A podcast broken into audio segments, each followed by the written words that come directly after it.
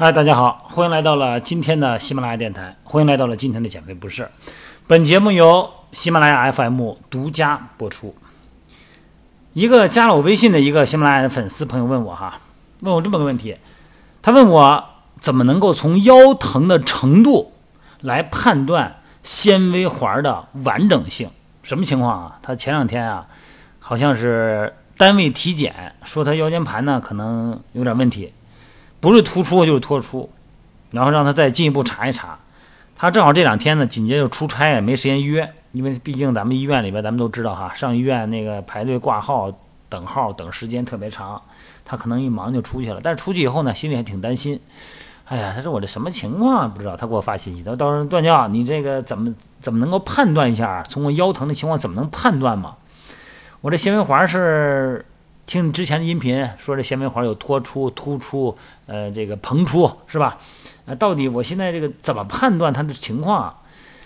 这个纤维环啊，可以通过疼痛来进行一下判断纤维环的是否的完整性哈。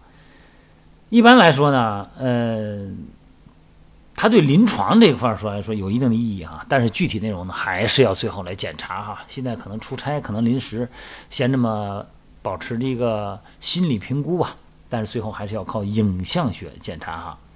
一般来说呢，纤维环比较完整的哈，腰部呢一般是钝痛，什么钝痛啊？就是一顿一顿的疼。虽然有反复这种发作的情况啊，你说这阵子哎有钝疼，哎过段时间好了，又过一阵不知道怎么不得劲儿了，又是发就一顿一顿的疼，哎就是说它有反复发作的病史。但是呢，往往呢，在休息以后，你说我歇一歇，睡晚上觉，哎，好像这一天没活动，哎，好像好多了，哎，得到缓解，这是纤维环比较完整的情况。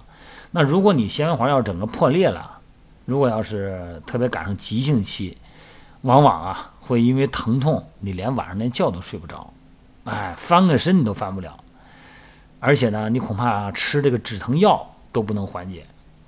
那这种情况呢，它就是纤维环已经破裂了，你可以去评估一下啊。那么后来他又问我这个腰间盘突出哈，这个为什么会发生脊柱侧弯？因为他也有一个脊柱侧弯的情况，然后他说跟这有什么关系？说脊柱侧弯是不是听你的音频里边好像说是体态的问题啊？跟这腰间盘突出有没有关系？咱们正常的脊柱外形啊，从后面看是直的，腰椎间盘突出的这个人呢？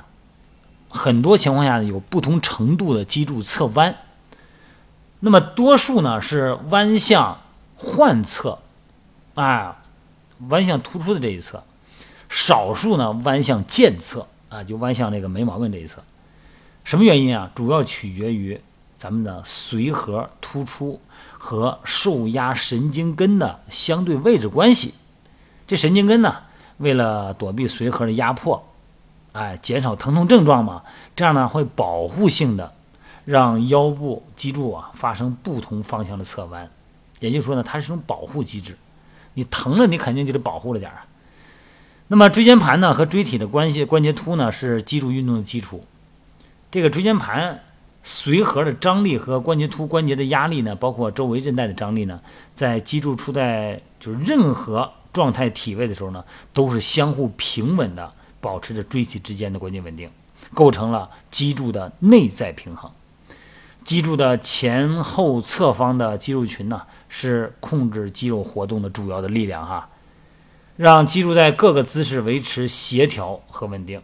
啊，这称之为是外在平衡。你想，咱人在直立的时候哈，从前后方，脊柱呢，看上去呢，哎，都应该是正直，没有侧弯的。但是，一旦咱们的髓核脱出了，破坏了脊柱的内在平衡，就会让外在平衡呢就失去了协调性了，导致两个椎体相对的位置就出现改变了。椎体位置改变呢，就导致棘突和关节突的相对位置改变。那表现为呢，就是棘突的偏歪和关节突的错缝，让脊柱呢在外观上呢发生侧弯。另外一个呀，就是咱们的髓核，咱们的关节囊就那个。嗯，脊髓中间那个髓核，它突出以后呢，腰部肌肉啊有不同程度的痉挛。什么是痉挛？就是抽筋儿。这腰肌的痉挛呢，如果是单侧的，那么就对侧的肌肉呢就相对松弛；如果发生侧弯呢，比方说如果双侧肌肉痉挛，这个就可以让腰部的生理前凸加深或者变直，或者说呢向后弓腰。所以说呢，腰肌痉挛呢不仅改变腰部的生理弯曲，还可以个造成侧弯。那有的患者呢，这个腰椎间盘突出呢，呃，后腰啊，后腰腿这个疼痛啊，它会减轻，但后来呢，发现左下肢的肌肉就萎缩了，而且走路的时候呢，抬脚也很困难。其实呢，这个并不是说它减轻了，而是说呢加重了，因为你过了急性期以后。腰腿疼的症状呢明显减轻了，但并不意味着神经根的压迫解除了。长期的压迫呢会引起神经根的破坏，所以说呢会导致它支配的下肢肌肉的萎缩无力。那严重的呢就整个就出现足下垂了，就是脚不能抬脚尖儿啊，足下垂，这叫非总神经损伤哈。所以说呢在步行的时候呢就出现明显的这个坡形现象，就走路啊就是一脚深一脚浅的这种现象叫坡形现象哈。所以说，咱们的脊柱呢，有的时候你看每天体态评估，或者说有很多在我这个工作室里边哈，有很多来参访的这些新朋友，说你们这是健身房吗？啊，我说不是，这是私教会所，以私教为主。哎呦，我主要是想练练，主要想跑跑步就行了，不想上私教，觉得没必要哈。我又不比赛，又不那什么的，就是活动活动就完了。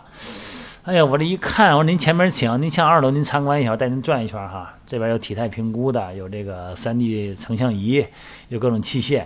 然后我就把客人呢往前往前带走几步，我呢往后边走，我就简单的给他做一下评估。他在前头走，我在后头看嘛。哎呦，我一看，我说您这都高低肩了，而且我好像貌似有侧弯呢，这脊柱哈。夏天嘛，穿的衣服少，再出点汗，后背脊梁骨那个印儿就很明显。啊，侧弯是有点侧弯，没不碍事了，没什么事儿，不耽误什么。